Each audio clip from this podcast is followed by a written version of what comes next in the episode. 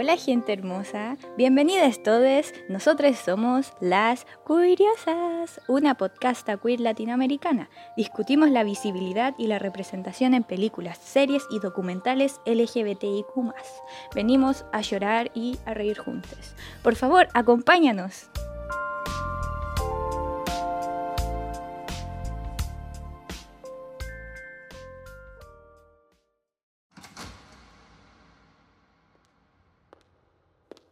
Es 1987. En Nueva York, mientras muchos disfrutan el auge económico de la época de Reagan, en los guetos de esta ciudad inicia otro auge.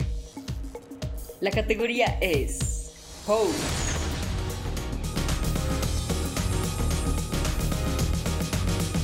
Bienvenidas curiosas, el día de hoy les vamos a conversar acerca de esta maravillosa serie donde se explora la subcultura del voguing. En ella, las personas queer, negras y latinas, quienes eran rechazadas por sus familias, encontraban un nuevo hogar, y bajo la tutela de una madre o padre experto en Vogue, se ponían sus mejores trajes para competir por trofeos y por defender su reputación en distintas categorías.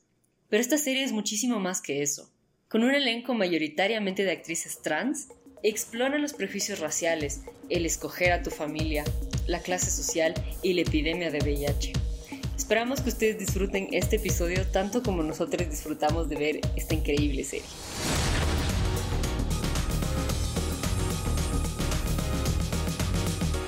Hola, bienvenidos a todos a este segmento en el que vamos a hacer un análisis a profundidad de la serie en cuestión, que es Pose.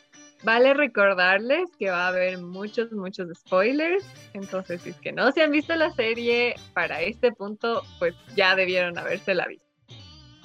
En esta ocasión estamos las curiosas, Beth, que soy yo, y Arlen. Hola, yo soy Arlen. Y bueno, hoy vamos a estar hablando de Pose. Pero para esto, obviamente, íbamos a necesitar de una persona experta en el tema que nos muestra, uno de los temas principales que nos muestra Pose es la cultura ballroom y el Vogue. Y es por eso que hoy decidimos traer a un invitado muy especial. Eh, nuestro invitado de hoy es Nani, también conocida como Nina007. Un pie en la fiesta y otro en la protesta. Me encanta. Ella es Alien BD del futuro, activista transfeminista, DJ, rapere, sex siren y madre de la escena ballroom del sureste mexicano.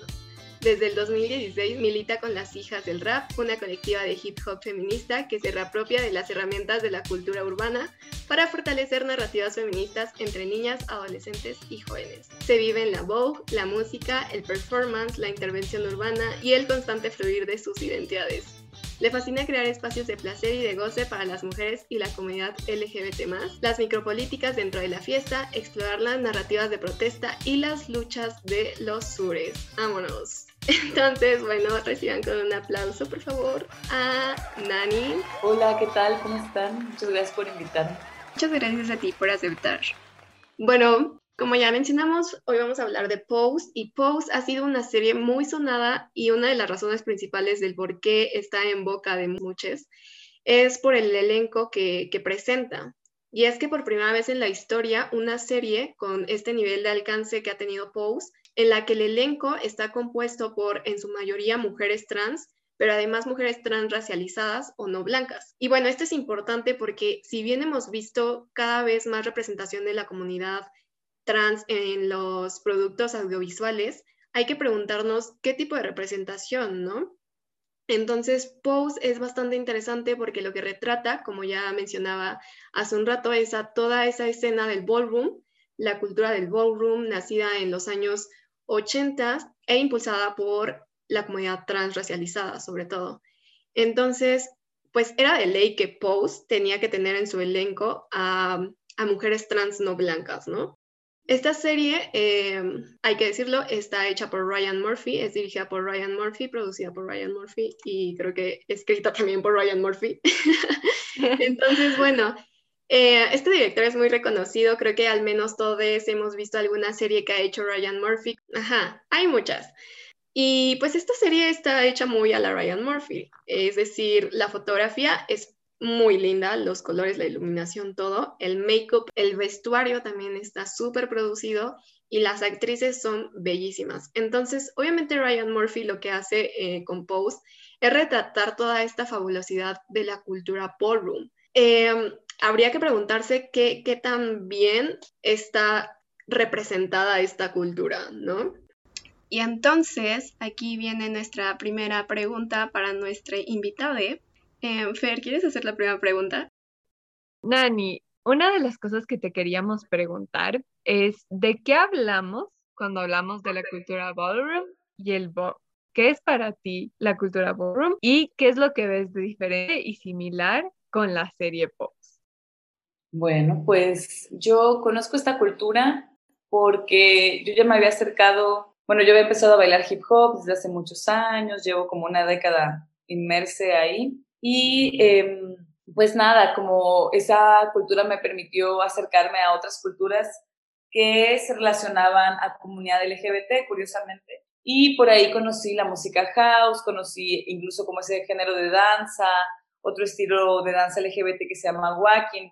Y así me acerqué al Vogue, ¿no? Como a ver estas figuras que no entendía y que no como reconocía. En aquel entonces yo no me vivía LGBT todavía, aunque ya claramente tenía un interés pero es hasta mucho después que se acerca a mí eh, una persona que pertenecía a la comunidad ballroom de la Ciudad de México y vio que yo ya estaba como inmersa dentro de estos círculos y me empieza a compartir un poquito de Vogue y yo lo sentía un poco distante porque sabía que era una cultura que venía de Estados Unidos, de comunidades afrolatinas y sí como de una misma situación sociopolítica muy similar que da origen al hip hop, ¿no? Realmente, o sea, es la discriminación, el racismo, la pobreza, la falta de oportunidades, lo que origina la cultura hip hop y también lo que origina la cultura ballroom, ¿no? Que es esta cultura que abraza el vogue. Entonces, aunque lo sentía como, no lejano, a lo mejor en lo sociopolítico, pero pues sí lejano como en, el eh, habitarlo o, vivirlo, pues esta persona me, me habló de ballroom casi como que me hablaba de una conspiración, ¿sabes? Como de una estrategia de la comunidad LGBT para tener espacios de imaginación, tener espacios de alegría y goce, que también fueran espacios de revolución, de protesta, ¿no? Muy también este, atravesado por esta vena que tenemos en Latinoamérica, ¿no? En la Yayala de, pues eso, de la revolución y todos estos movimientos sociales que nos acompañan en, la historia. Entonces, por ahí eh, empiezo yo a incursionar en esta cultura que fue, bueno, es todavía obviamente muy importante para mí, pero en su momento fue pues el espacio que estaba buscando porque dentro del hip hop yo ya no me sentía cómoda al 100 participando porque no me podía vivir como persona LGBT con libertad, ¿no? De por sí, como mujer, ¿no? como figura femenina, era difícil habitar el espacio, pues como persona no binaria, bisexual o cyborg, no sé cómo yo desee nombrarme, pues es, es aún como más complicado, ¿no? Desde la sexodisidencia.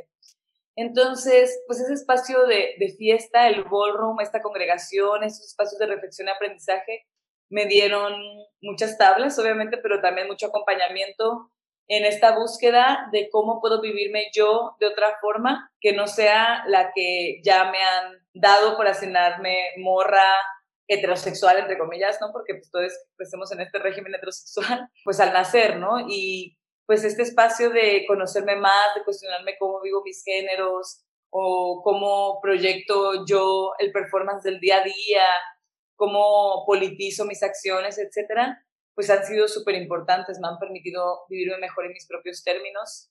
Y sé que no es solo mi caso, sino puedo ver a mis compañeros cómo nos transformamos teniendo esos espacios de apoyo eh, que son difíciles y son complejos porque así como pues no sé, en el día a día a todos nos atraviesan muchas violencias, en el ballroom pues no es la excepción, ¿no? También los espacios de ballroom no son espacios seguros ni maravillosos como a lo mejor podemos ver de repente medio romantizados en los medios, sino que son espacios donde pasan cosas difíciles, ¿no? Donde hay adicciones, donde hay violencia, donde pasan todas estas cosas. Sin embargo, estamos teniendo estas otras conversaciones. Y el origen del ballroom per se es en Estados Unidos comunidades afrolatinas en un barrio conocido como Harlem, Nueva York. El ballroom viene desde los años 1600, ¿no? Estos bailes de mascaradas, donde a lo mejor vas con una máscara a una de estas fiestas y te travistes y vistes y bueno, y te vives de una manera distinta por una noche, pero esos espacios evolucionan hasta lo LGBT, a espacios de fiesta que se llaman, bueno, espacios de competencia más bien que se llaman drag balls, que son como estas competencias donde las drag queens caminan una pasarela y compiten para ver pues, sus talentos, su belleza, creatividad, innovación. Eventualmente se empezaron a convertir en Vogue Balls, que pues las drag queens y morras trans que estaban dentro de esa comunidad empezaban a transformar estas poses que hacían en la pasarela en una danza, eh, con estas poses que iban acentuándose al ritmo de la música. Y em, finalmente se les conoce ahora como bols, ¿no? Aquí en, en, español cotorreamos y decimos que son las bolas, ¿no? Este fin de semana hay bola, hay fiesta. Y pues son estos espacios de celebración y competencia. Digamos que son los espacios donde la comunidad LGBT son como las Olimpiadas, ¿ok?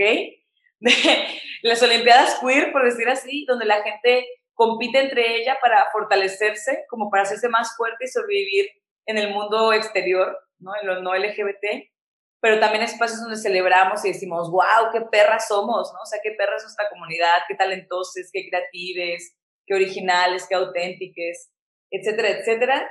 Pero también es importante nombrar, y sorry por agarrar tanto el micrófono y me voy a callar, Em, pero nombrar que esos espacios originalmente en Estados Unidos surgen porque las personas eh, racializadas, la banda afrolatina también, bueno, en general, no tenían espacios em, no blancos, ¿no? Los espacios LGBT que existían eran blancos y la belleza afrolatina pues no era celebrada y es a partir de Crystal La Bella, que es una drag queen, una morra trans, muy importante dentro de la comunidad, que dice no basta, tenemos que crear espacios para las personas eh, afrolatinas, ¿no? Para celebrar nuestra propia belleza, porque los espacios blancos nunca nos van a dejar ganar. Y entonces eso se traslada a nuevas conversaciones, ¿no? Porque ahora, por ejemplo, hay ballroom en Rusia, donde toda la comunidad es blanca, pero entonces nos, nos preguntamos, ¿no? ¿Qué significa para eh, la comunidad LGBT rusa hacer ballroom, ¿no? O, por ejemplo, aquí en México, donde pues también habemos personas de todos colores y sabores, que significa que haya personas blancas latinas haciendo ballroom, o banda indígena haciendo ballroom, o por ejemplo, cómo se trasladan estas luchas también a Sudamérica, ¿no? Cómo se vive una persona LGBT en Chile, cómo se vive una persona LGBT hasta en otros lados, ¿no? En Asia, cómo se organizan, etcétera. Entonces, pues sí, están siendo espacios como muy interesantes de organización, de proyección, de imaginación y de creatividad. Una de las temáticas que más nos llena el corazón en POS es cómo se van formando sistemas familiares a partir de las casas que se presentan en los bowls. Queríamos saber de nuestro invitado cómo se forman las casas y qué significa estar en una de estas casas en el contexto actual del el ballroom latinoamericano y cómo van creando las relaciones entre las personas que viven en una misma casa.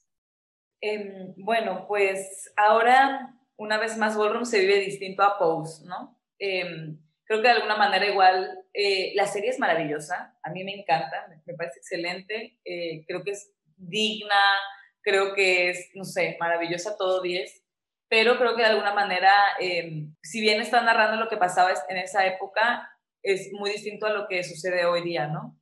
Hoy las casas o familias, sí hay gente que a lo mejor ha sido expulsada de sus espacios, de sus círculos y se adoptan y se cuidan y se protegen y viven juntos, ¿no? Eh, porque muchos a lo mejor sí hemos tenido la experiencia de vivir con nuestros compañeros LGBT y, y crear como estas otras formas de familia, de lazos, ¿no? Pero también ahora también hay casas que son meramente de competencia, ¿no? Que a lo mejor ni entre ellas se conocen, que a lo mejor no comparten afectos, ni siquiera motivaciones políticas, ¿no? Y que también, eh, por ejemplo, ahora las casas en Estados Unidos son casas de 100, 200 miembros, ¿no? Entonces, wow, es imposible siquiera hacer una reunión donde estén todos. Entonces, también cada quien está dándole como nueva forma a lo que es una casa o una familia. He visto casas que se dedican, por ejemplo, meramente al audiovisual, a generar contenido audiovisual. Eh, hay casas que, por ejemplo, dicen, hay una casa muy bonita en Guadalajara que se llama la House of Ladies y ellas dicen que son la casa de la rodilla jodida. O sea, que no son la, familia que, que, va a querer competir y ganar trofeos y así, sino meramente les interesa participar en su comunidad, ¿no? Y apoyar. Eh, hay casas que son más como de exploración erótica, hay casas que son eh, las bailarinas, ¿no? Hay casas que son pura morra cis, hay casas que son pura morra trans, hay casas que son pura trabajadora sexual, hay casas que, etcétera, etcétera. Ahora sí que mm, creo que como en Latinoamérica lleva menos tiempo, las casas son más chiquitas y se está permitiendo como esto, ¿no? La creación de discursos a través de las casas, que creen sus propias identidades, que creen su propia magia, pero sí, ahorita hay como, justo también por eso es tan difícil organizar el ballroom, porque no es un solo ballroom, son muchas esferas distintas qué esperanzador que haya, que haya mucha diversidad dentro de la misma diversidad, ¿no? Y que se creen estos espacios cada vez más diversos, porque claro, en Post vemos un contexto muy alejado a nuestras realidades em, latinoamericanas, en Post vemos una realidad que se vivió en Estados Unidos en los años 90, ¿no? Claro, vemos que, por ejemplo, las categorías tienen temas que son muy estadounidenses, como por ejemplo, no sé, el militar, temas como por ejemplo el ejecutivo. Nuestra pregunta para nuestra invitada es, ¿cómo ve el contexto latinoamericano del ballroom? ¿Cómo es el ballroom en Latinoamérica? ¿Es una tradición que se adoptó desde Estados Unidos? ¿Se transformó en Latinoamérica? ¿O surge de su propia fuente artística y creativa desde los países del sur global? Totalmente. Bueno, primero aclarar eh, que muchas veces como que hasta, hasta hay banda feminista que ha criticado eh, los espacios del ballroom como, ay, esto es pura gente negra que quiere ser blanca, esto es pura gente marginada que quiere ser no marginada, ¿no? Y la lectura es distinta, o sea, realmente, por ejemplo, estas categorías como Executive Realness o Auténtico Ejecutive o Schoolboy Realness, ¿no? Auténtica niña de escuela, no es como por una cosa de, ay, quiero ser el ejecutivo más reconocido de Manhattan, sino quiero sobrevivir, quiero tener acceso a un trabajo, quiero tener acceso a educación, quiero tener acceso a esto. Y es un reclamo que hacen, o, es una estrategia más bien, que se hace mucho en estos círculos, como en el hip hop, como en el ballroom, como en otros espacios, de cómo le hacemos para sobrevivir en el mundo blanco, heteronormado, cis, capitalista, etcétera, ¿no? Y cómo le hacemos, pues aprendiendo sus herramientas, aprendiendo a jugar el juego y jugarlo a nuestro favor. Entonces, sí hay que, pues nada, o sea, como, como remirar esto que Ballroom es una estrategia, ¿no? O sea, Ballroom es aprender a moverte a lo mejor de forma elegante, de forma, no, este, sí, a lo mejor sea aspiracional, blanca, cis, etcétera, porque sí, sí es, es cierto, ¿no? Hasta las categorías provienen de eso, pero es justo para obtener herramientas para sobrevivir allá afuera. Por ejemplo, pensemos en Executive Realness, pensemos en comunidades de los 70s, 80s afro-latinas sin acceso a un trabajo. ¿Qué pasa si yo agarro un, algún traje que a lo mejor me robé o me prestaron, un maletín que a lo mejor es bien barato, pero yo lo hago parecer muy caro por cómo me paro, por mi seguridad, por mi proyección, mi energía, y yo hablo de una manera y con un tono y poso de una manera en la que te convenzo para que me des un, un ascenso, ¿no? O para que me des una oportunidad de trabajo o a lo mejor si soy un niño sin tantas oportunidades para la educación, a lo mejor yo me puedo mover de una manera en la que te convenzo que me, me des a mí una beca, ¿sabes? Entonces es un poco eso, cómo aprender a usar estas cosas a nuestro favor, ¿no? Ahora, ¿qué significa una vez más para estos nuevos contextos LGBT? Porque incluso como estas eh, categorías como militares, pensemos que incluso pues son contextuales, ¿no? O sea, Sabemos, por ejemplo, en este documental que se llama The Queen, que es muy importante, de hecho ahí sale Crystal la Bella haciendo todo un despapaya al final, es, es, una película muy importante también para el ballroom. Ella en ese espacio blanco es un drag ball, se queja precisamente del racismo. Em, pero bueno, en este documental se ve a mucha de la comunidad LGBT estadounidense pidiendo como sus derechos como ciudadanos y uno de los derechos que reclamaban era que pudieran ir a luchar a las guerras, ¿no?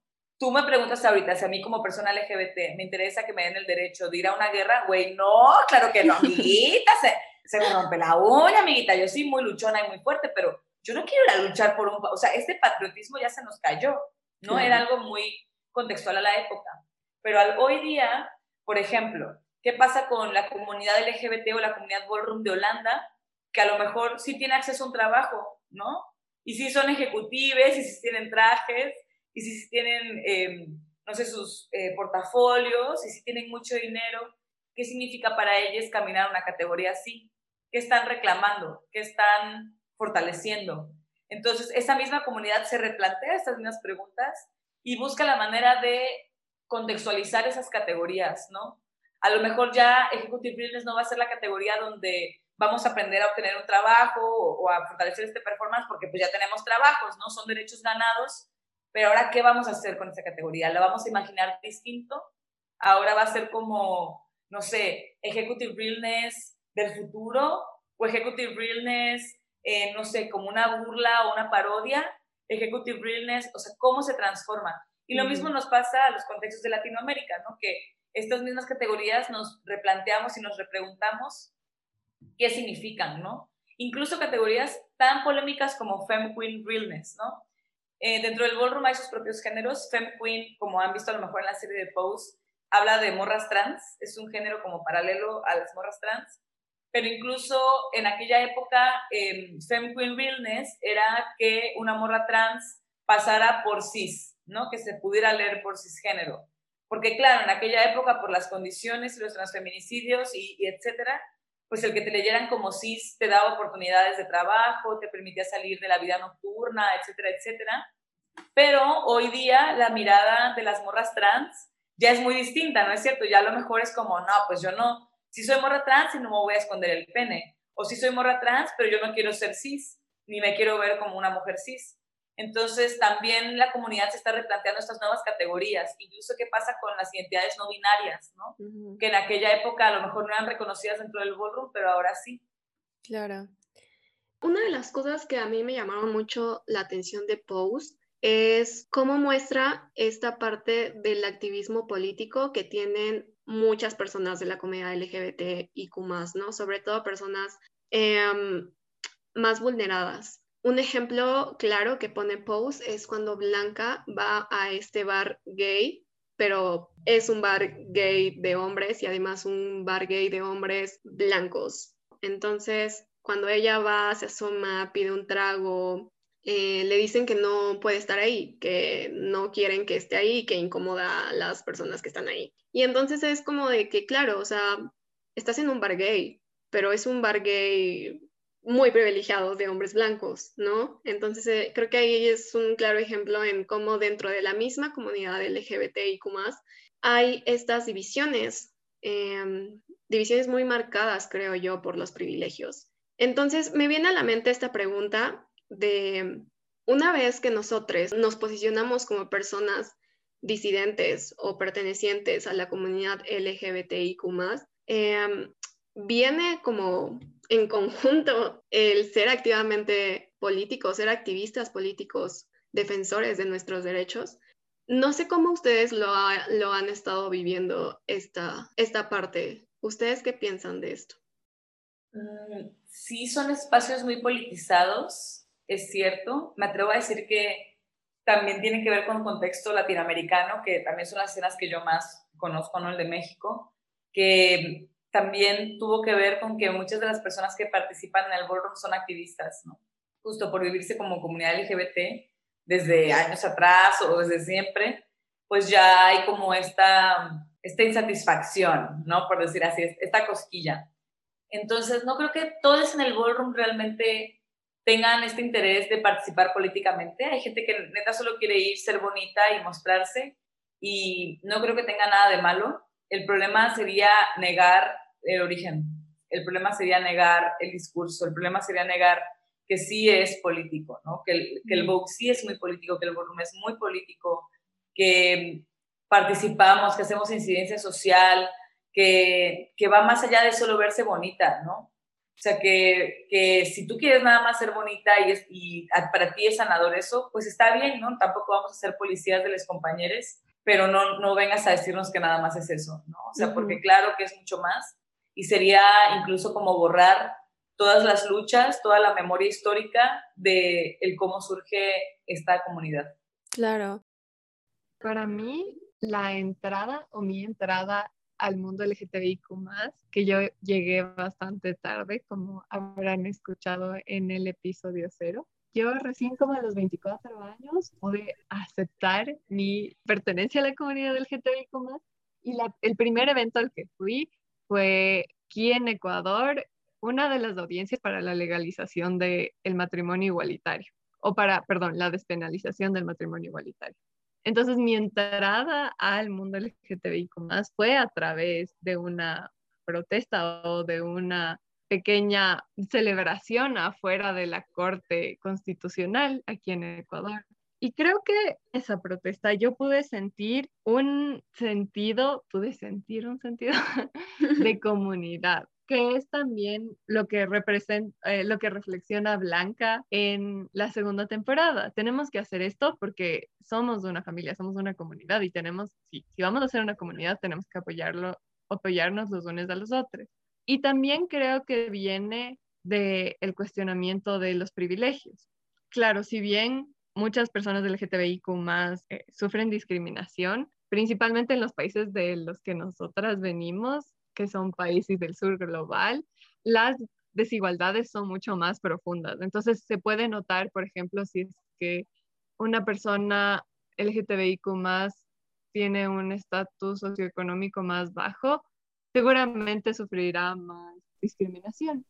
Y entonces las personas LGTBIQ que tenemos más privilegios, no podemos solo decir, ah, ya, no vamos a ir a ninguna marcha porque a mí nadie me discrimina y a mí nadie me molesta porque yo igual tengo poder adquisitivo, entonces todo está bien. No, tenemos que activamente luchar por las personas que se para las que se hace más difícil el, el día a día, que es lo que muestra muy bien Pose. En esa comunidad todos tienen que luchar con el sistema, porque si no, solo sus amigas van muriendo de uno en uno todas las semanas. Entonces, la, la, tibieza o la frialdad de algunas personas dentro de la comunidad sí es muy me causa a mí mucha incertidumbre porque a la final son opresiones muy parecidas, solo que nosotros parecemos no percibirlas. Eso sí me gustó mucho la serie porque presenta esta necesidad de luchar por la comunidad y por que todos en la comunidad puedan vivir una vida digna. Sí, total. Yo creo que podría decir que sí soy activista política y justamente creo que esto empezó a partir de que me sentí identificada, no por toda, no con toda la comunidad LGBTIQ ¿no? Porque yo veía como lo que mucha gente nombra ser gay y que de hecho es como la parte más representada en todas partes, como la parte gay, ¿no? Y de todas las letras, la G es la más grande. Entonces creo que en esa parte yo no me sentía identificada, pero justo después empecé a conocer como a más personas con quien compartía ideas, nos cuestionábamos muchas cosas. Entonces creo que sí he encontrado comunidad y sí he encontrado colectividad dentro de, de la comunidad LGBTIQ y me parece casi imposible que no despierte como mi sentido de luchadora por los derechos, ¿no? Entonces, no sé, Creo que a pesar de que, como decía Fer, creo que a pesar de que tal vez yo no sufra discriminación, pero pues sí lo he hecho, sí he sufrido discriminación, pero a pesar de eso, creo que me cuesta mucho creer que no, que no voy a hacer nada al respecto. Y digo, creo que hay gente que no lo hace porque, porque no lo vive, pero aparte de que no lo vive, no tiene personas cercanas que, que lo vivan también, ¿no? Entonces, creo que es solamente eh, meterte como en una burbujita de tus privilegios y, y, nunca salir de ahí. Y claro, o sea, es muy cómodo, es muy cómodo estar ahí, pero una vez que empiezas a escuchar otras voces de todo tipo, de otras partes, es cuando te das cuenta que, que las cosas no están bien y necesitan cambiar. Eh, y no puedes solamente quedarte con los brazos cruzados. Totalmente. Creo que también está tan comercializado o comercializada la revolución, tan comercializadas las luchas, que hay muchas personas que se están queriendo bajar del barco, ¿no? O sea, hay mucha gente que dice, güey, yo ya no, ya no me nombren feminista, por favor, porque estoy viendo que ahora hay feministas que están a favor, perdón, en contra del aborto, ¿no? Y eso era como, pues, perdón, si, si por eso nos hicimos feministas, ¿no? Para que podamos abortar y decir sobre nuestros cuerpos. Entonces, como que de alguna manera ya se está polarizando como muchos movimientos sociales, ¿no? O sea, es como de esperarse, es una estrategia claramente no para desestabilizar las luchas, pero puedo entender igual porque hay mucha gente como cuestionando también cómo estamos politizando y creo que son importantes estas reflexiones y quien por cuestión de privilegios pues no quiera politizar, pues la verdad, ajá. ajá, se contesta solo, ¿no? sí, sí, sí. Algo que, que me llamó mucho la atención de Pose es como la forma en la que retratan como toda esta fabulosidad de los bowls y de, y de toda la cultura del ballroom en general, ¿no? Y todo es, es, claro, la creación de Ryan Murphy y así. Y toda esta impresión que yo tuve se contrasta con lo que yo vi en otra, en otra producción, que es un documental que se llama Paris is Burning. Y bueno, por ser documental, obviamente tenía que estar súper apegado y está súper apegado a la realidad de las personas que se vivían en la escena del, del ballroom y del Vogue. Em, son personas reales, con problemas reales. Y pues sí, obviamente eh, Paris is Burning también es, es importante, es también un producto importante porque también eh, fue el primer documental que hablaba de la escena ballroom, ¿no? Entonces sí es muy, históricamente es importante.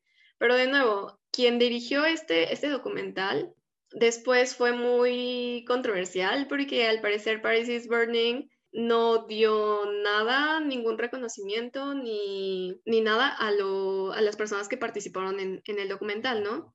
Que eran pues madres de diferentes casas. Entonces, pues prácticamente lo que hacía era explotar la cotidianidad de las personas que se vivían en la escena del ballroom, ¿no? Entonces es, creo que un caso muy claro de extractivismo y que en su momento, después de, que se estrenó y tuvo mucho alcance, por lo menos en Norteamérica y sobre todo dentro de la comunidad gay, mm, y comunidad gay de, de nuevo, hombres eh, homosexuales blancos, ¿no? Adoptaron como varios, hay términos que se usaban, que se usan todavía dentro de la cultura del ballroom, como el shade, el reading. Y entonces esto nos hace preguntar como, ok, están habiendo representaciones, y han habido representaciones. Paris is Burning es de 1900, mil, sí, 1987, me parece, se empezó a grabar. Se estrenó en 1990 y bueno, ha habido representaciones importantes, claro, pero estas representaciones benefician a quién y sobre todo para quién están dirigidas, ¿no? Porque, digamos, Paris is Burning tuvo su boom en los 90, pero luego que, o sea, no benefició a nadie de la escena ballroom ayudó a normalizar esas realidades, esas identidades disidentes. O sea, creo que ese tipo de preguntas es como que, ok, y luego... Pan y circo al pueblo. Pues sí, tal cual. Em, pues mira, yo también creo que además el discurso que se maneja cuando se hace una serie como Pose em, en los medios, es como, wow, les están dando un micrófono, wow, qué buena onda que por fin les dan chance de contar sus historias, ¿no? Gracias Ryan Murphy. Y es como, pues no, güey, o sea, hay una deuda histórica de que le deben a la comunidad que tenga la oportunidad de contar sus propias historias. Yo creo que también, em, pues, es como esta cosa de merch del bien, ¿no? de Silvestri, que pues de alguna manera creemos que porque una mujer trans negra esté en una publicidad de Nike, ya, ¿no? Es una victoria. Y pues no, güey, es el capitalismo que ahora nos va a empezar a vender esos productos y sin embargo no tenemos ni derechos, ni oportunidades, no siguen habiendo nada, ¿no? no nos han dado nada. Entonces, para mí sí es pan y circo. Obviamente sí soy consciente de que la visibilización de estos temas en medios tan globales, ¿no? Pues de alguna manera permite que se inicien esas conversaciones y reflexiones y cuestionamientos. Yo creo que no podemos igual como mirar la serie y decir como, ah, es buena o ah, es mala, simplemente como tratar de ver como por todos los aspectos como tú dices y sí de verdad preguntarnos si está teniendo un impacto grande en la comunidad ballroom. Es cierto que en Nueva York hay gente a la que están contratando, es cierto que muchas bogueras están teniendo oportunidades de trabajo, es cierto que ahora en los castings quieren gente que baile Vogue, es cierto, esas cosas están pasando, sin embargo nuestros reclamos son mucho más grandes que aparecer en una pantalla. ¿No? Nuestras, nuestras demandas es que nos dejen vivir, nuestras demandas son mucho más complejas y creo que no podemos perder el ojo en la lentejuela, ¿no? Por eso mismo creo que no podemos despolitizar al Vogue porque entonces nos lleva, nos lleva el tren, el tren Maya. Sí, sí, sí, totalmente. Eh, justamente hay otro documental en, en, Netflix que se llama Disclosure y justamente habla como de la, de la representación de la comunidad trans en, los, en la pantalla, ¿no? Y mencionan algo como que dice la representación de la comunidad trans en la pantalla, la buena representación de la comunidad trans en la pantalla no es la meta. O sea, es una de las cosas, como tú mencionabas, una de las deudas históricas. Y vemos que claramente todavía falta mucho que hacer y así como vamos. Creo que mucho, mucho, mucho. Y además, una vez más, como ponemos el ojo a lo mejor y yo no digo que no lo pongamos, ¿no? En el Vogue, en el drag, en todas estas como expresiones que ya se están volviendo de que artes altas, ¿no? Como que de alguna manera están ganando eh, peso. Pero hello, ¿no? En, en, nuestros contextos latinoamericanos hay mucha banda travesti, ¿no? Y que, que a lo mejor hay gente que no se nombra desde el, lo drag, que ahora empieza a tener un espacio como en, la, en los medios, pero que se nombra desde yo soy travesti, ¿no?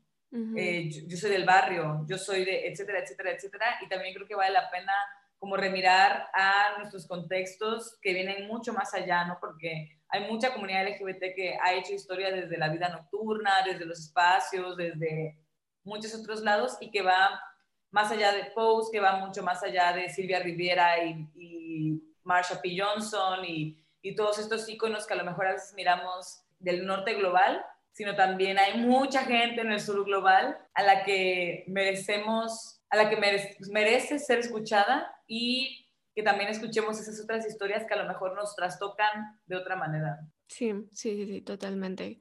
Está muy chido que tomando como ejemplo el Vogue, si bien sí tenga como sus referencias de la parte norteamericana del, del continente, también es como ponernos a pensar ahora que estaría chido justamente eh, escuchar otras voces, ¿no? escuchar a banda latinoamericana, racializada, eh, banda no binaria, y que sean estas mismas voces las que nos representen, ¿no? No solamente el famoso director o directora. Eh, pues sí, creo que si quieres agregar algo más, igual estás en toda tu libertad. ¡Ah! Promocionarte, algo. ¡Ah! Pues, pues nada, yo doy clases en línea, em, trato de crear espacios de reflexión, acción, goce, placer, sanación de las comunidades sexodisidentes, morras, etcétera, etcétera. Em, me posiciono desde el sur, desde las luchas del sur global y creo que es importante tener espacios de encuentro, como había dicho desde el principio, espacios de imaginación. Y bueno, también quería decir que para las personas que están interesadas a lo mejor en acercarse y pertenecer a la comunidad Ballroom, que hay espacio para todos, para todas las personas que se quieran acercar y participar de forma respetuosa, porque claro que hacen falta manos, claro que hacen falta voces, claro que hacen falta representaciones, solo pues no esperemos el romance y lo rosa y el glitter, también son comunidades difíciles, son comunidades machistas, son comunidades complejas no, no a las que tenemos que satanizar, simplemente como mirar desde todo, desde alrededor, ¿no? Desde dentro, desde afuera, desde arriba, desde abajo, desde todas partes. Y pues nada, agradecerles el espacio, la confianza en mi trabajo y en, mi opinión, ¿no? En lo que tengo que decir y compartir. Y pues saludar, mandar un saludo a mis compañeros de la comunidad Ballroom, agradecerles por lo que me han dado y sobre todo a mis hijas bogueras, claro que sí. Qué bonito. Y sí, o sea, yo fui su alumna, entonces recomiendo totalmente, excelente maestre. Y, ah, espero que sí. Yo, por ejemplo, tenía mucho miedo de acercarme a toda la escena ballroom porque la veía como muy lejano. Me empecé a acercar, bueno, conocí mi primer acercamiento fue con Vogue de Madonna. Y sí, o sea, dije como esto solamente pasa en Estados Unidos. Eh, y ya después cuando me empecé a acercar a este mundo, en, específicamente en México, dije, wow, esto es increíble. Y sí, o sea, justamente creo que en estos espacios que, que tú creas y más gente de, de, la escena crea como espacios seguros, ¿no? Para la comunidad, que al final de cuentas eso es lo que siempre hemos luchado, siempre hemos querido. Y pues qué bonito. Muchas gracias por acompañarnos. Gracias a ti, a todos ustedes, a toda la equipa. Que se la pasen bonito, cuídense. Bye. Cuídense todos.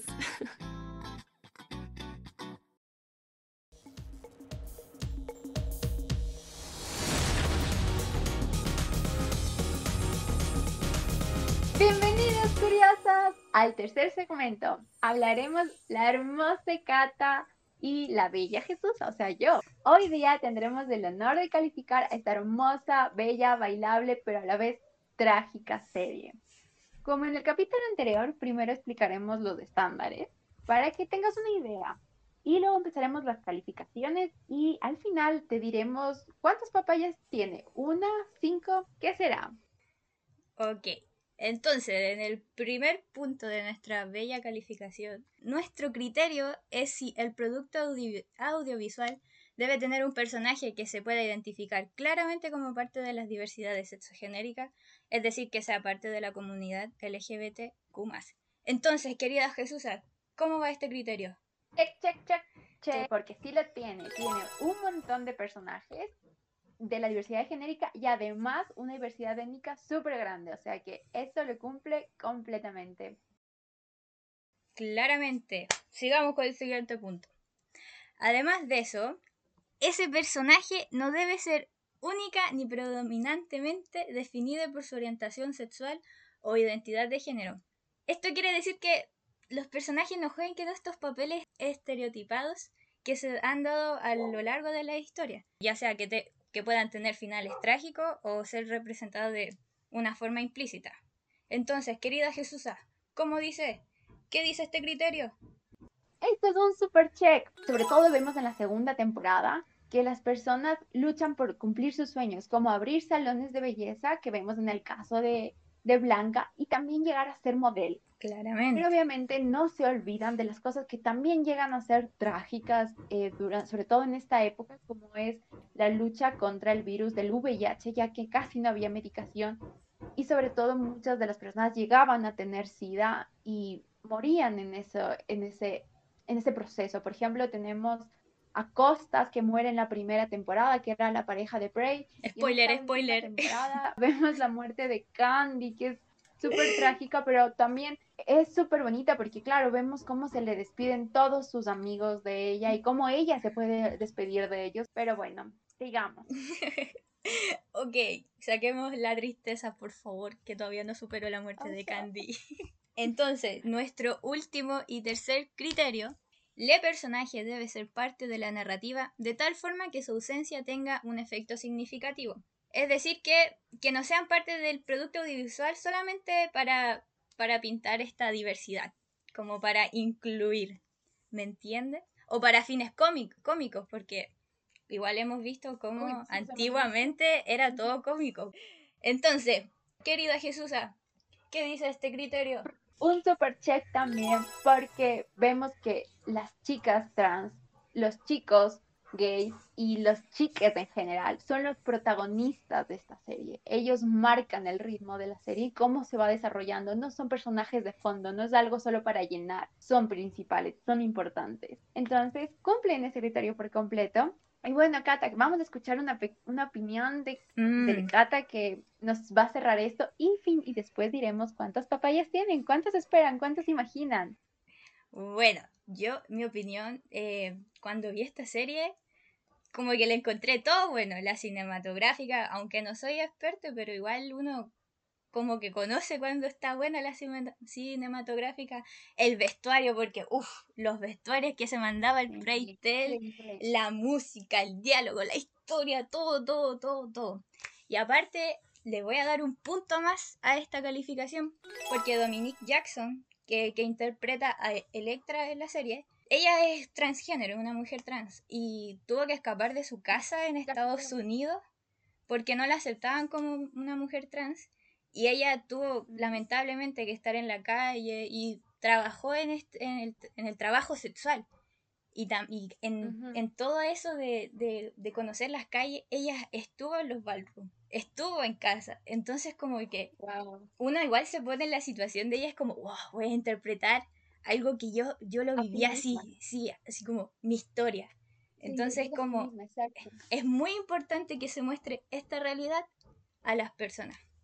Por eso, un punto más a esta hermosa serie. por ejemplo, de las actrices, sí, esta de las actrices trans, o sea, todas son trans, o sea, no es como este típico que hemos visto durante un montón de años, que son hombres que Eso sí, es hombres vestidos de mujeres, interpretando a mujeres, pero Sí, que no sí. son mujeres trans. Entonces, Claramente. por fin vemos una serie con realmente personajes que estén representados por, por quien deben ser representados.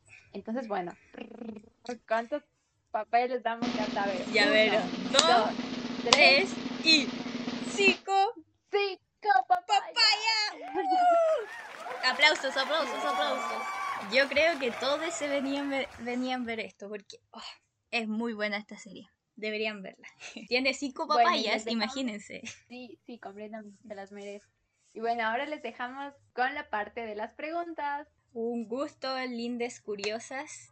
Besito a cada uno en la frente. A todos y a todas y a todes. Chao.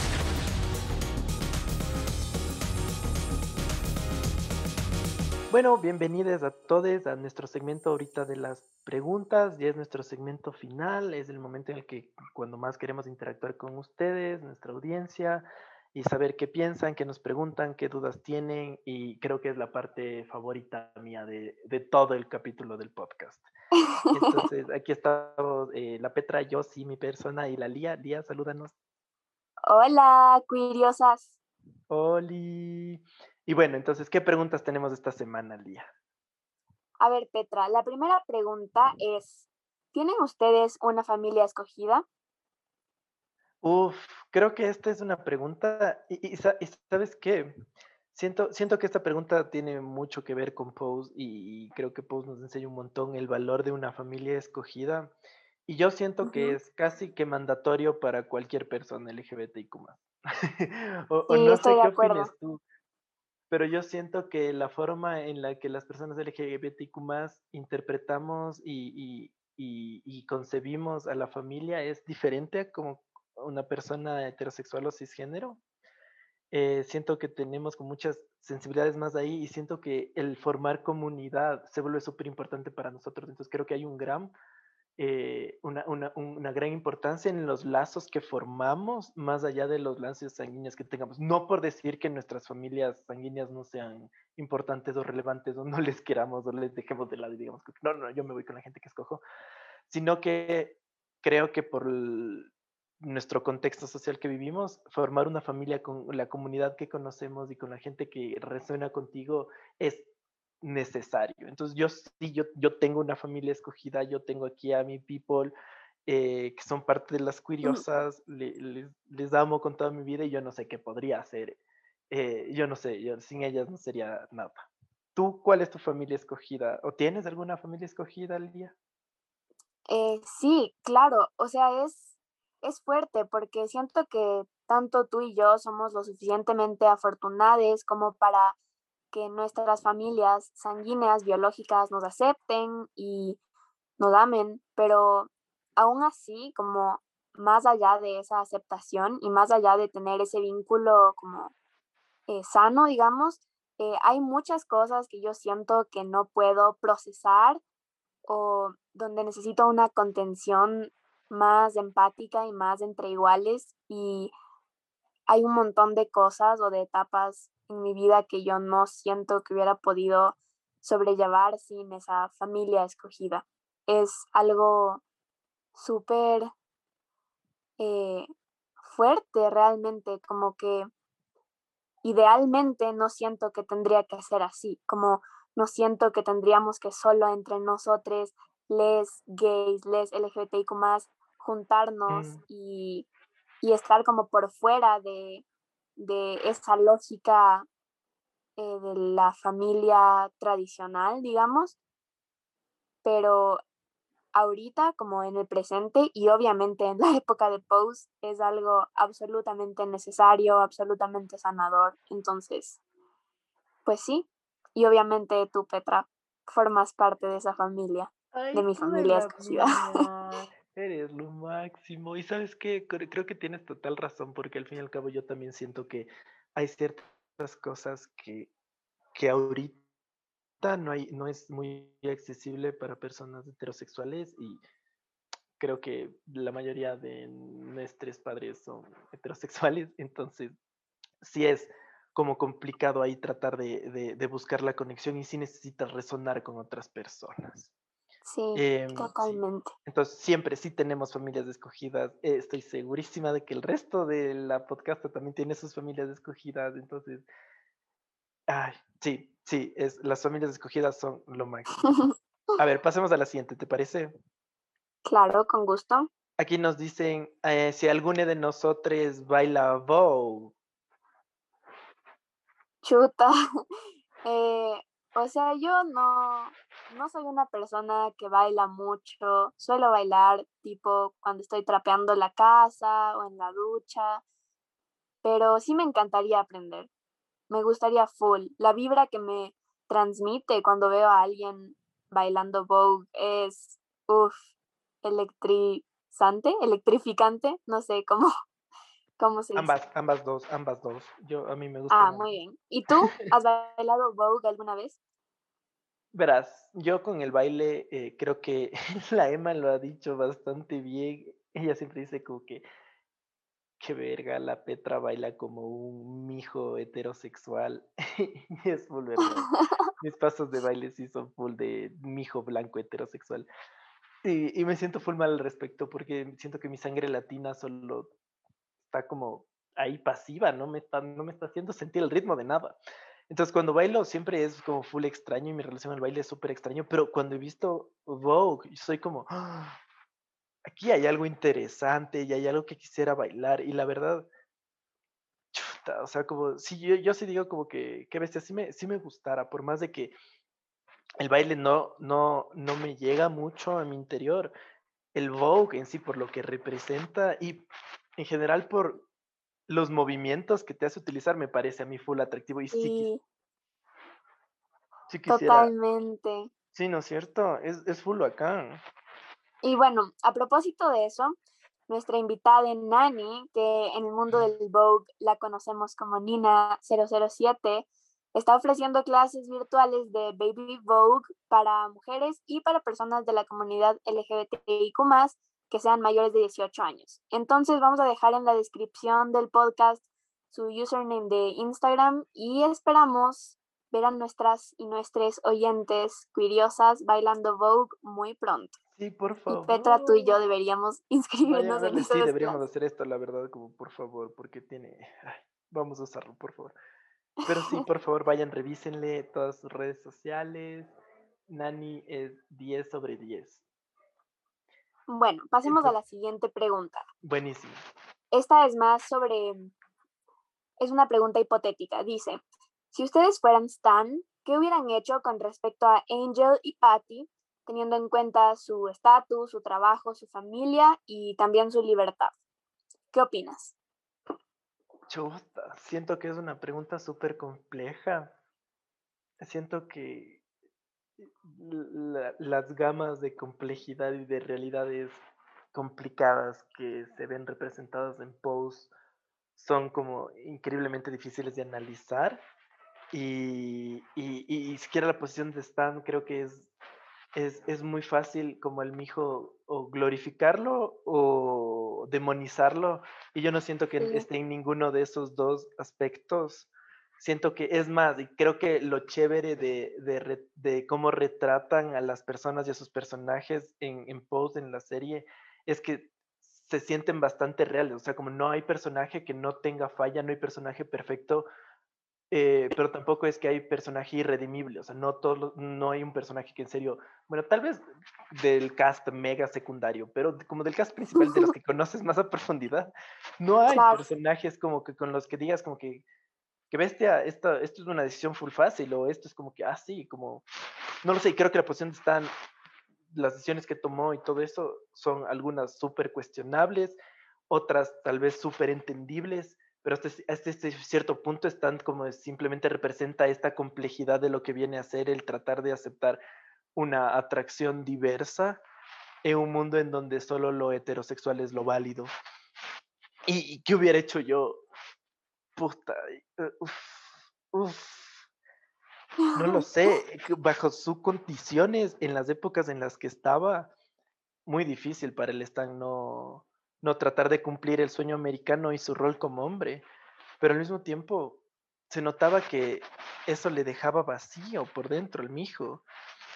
Claro. Entonces yo no sé, siento que capaz, capaz la decisión que tomó él sí, sí fue la mejor, simplemente como marcharse de todo lado y solo desaparecer y tal vez empezar desde cero, entendiendo más tu identidad. No lo sé, es una pregunta demasiado difícil. O sea, como que tú cómo crees que hubieras reaccionado. Wow, qué fuerte. No sé, yo siento que es súper valiente eh, experimentar e intentar vivir tu versión más auténtica, así no sea de la forma ideal, eh, pero la verdad, o sea, bueno, ahorita como desde mi posición no sé si lo hubiera hecho, como no sé si hubiera llegado siquiera a experimentar, creo que no hubiera roto el status quo y me hubiera quedado con mi esposa. Pero tal vez digo eso porque, no sé, no, afortunadamente nunca eh, he sentido de manera tan drástica esa represión de mis deseos. Entonces, ¿quién sabe? Sí, muy, muy difícil. Y, insisto, creo que esto solo le, eh, le echa flores a Pose por reflejar realidades tan complejas que no tienen una respuesta sencilla ni una solución fácil, o sea, como post no es por el, ah, esto es lo obvio que se debe hacer, sino es más de, mira, la realidad es diversa, la realidad es compleja, la realidad tiene muchas capas y no siempre hay como una decisión correcta, no siempre es tan, tan, tan dicotómico decir, ajá, lo uno o lo otro y ahí está, y está bien fácil. Sí, es un área gris. Exacto. Pero bueno, entonces pasemos a nuestra última pregunta, que, nos dice más o menos, tomando en cuenta la pandemia del COVID y nuestra situación actual de la cuarentena, ¿se podría considerar el VIH como una pandemia? Porque hay ciertos personajes que dentro de la serie mismo se refieren al VIH y a sus experiencias con el VIH como si es que fuera una pandemia.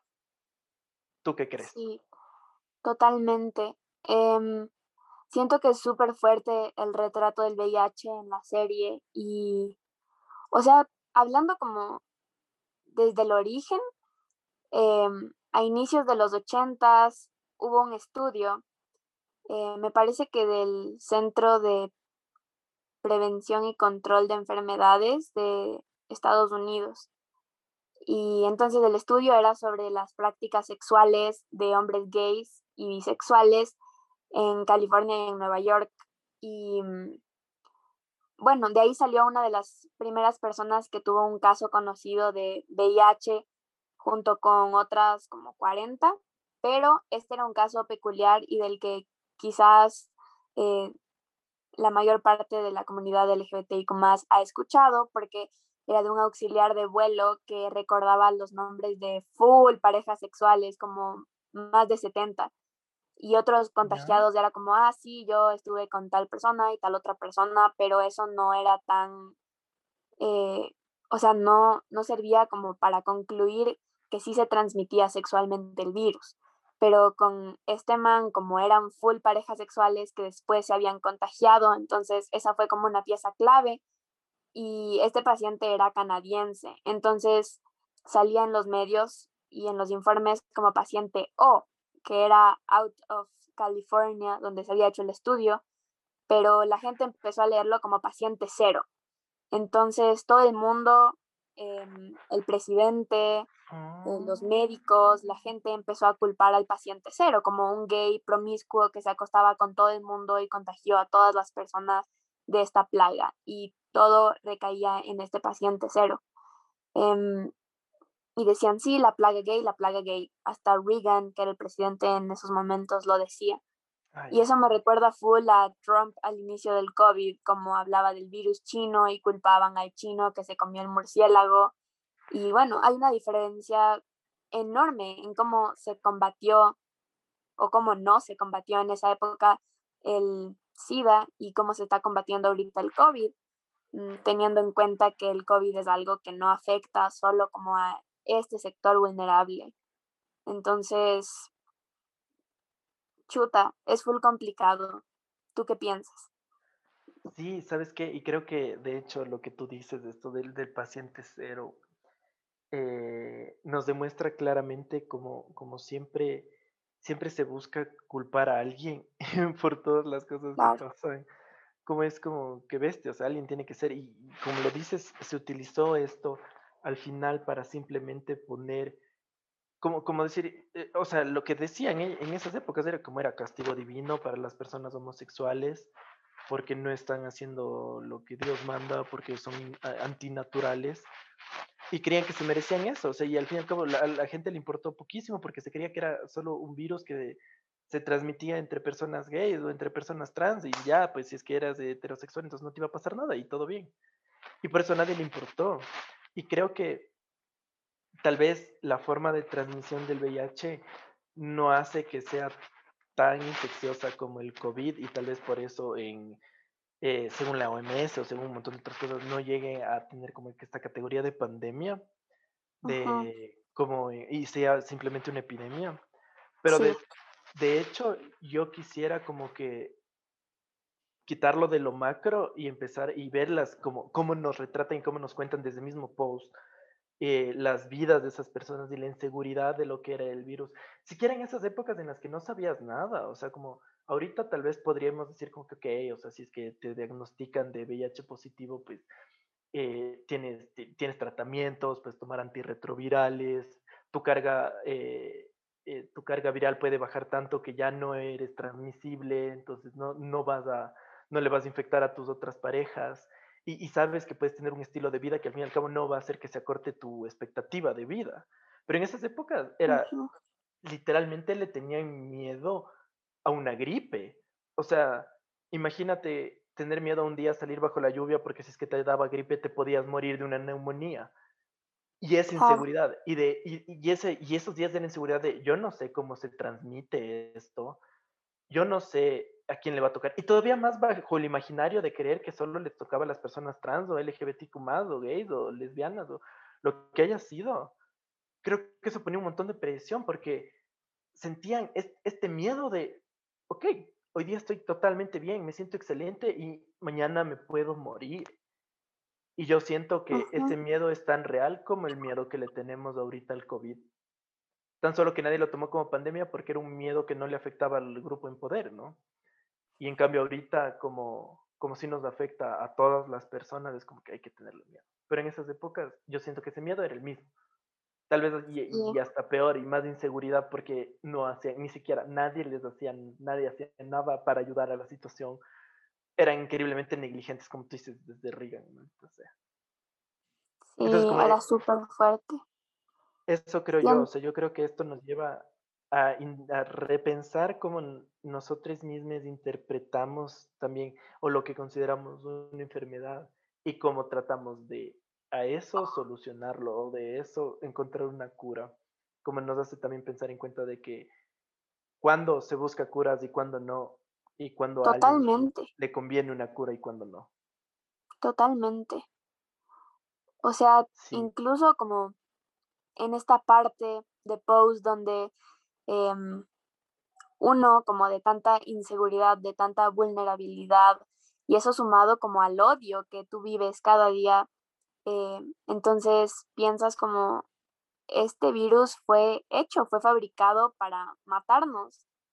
Eso sentían eh, principalmente las personas gays y trans negras en esa época. Incluso existen datos de que la mayoría de personas pensaban que, que este virus estaba fabricado para deshacerse de los gays, deshacerse de la raza negra.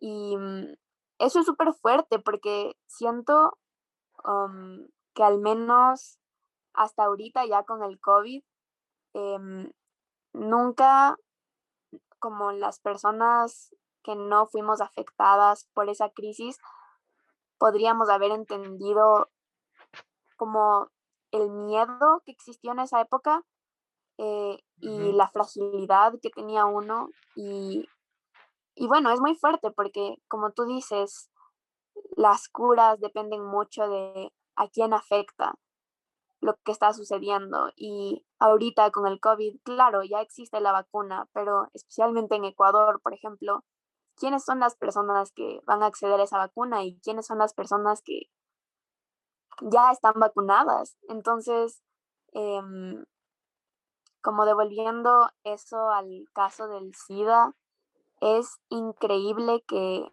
haya tenido que pasar tanto tiempo para que avance la ciencia, la investigación, la preocupación de los medios y la preocupación de la humanidad realmente por algo que, que estaba matando a tantas personas.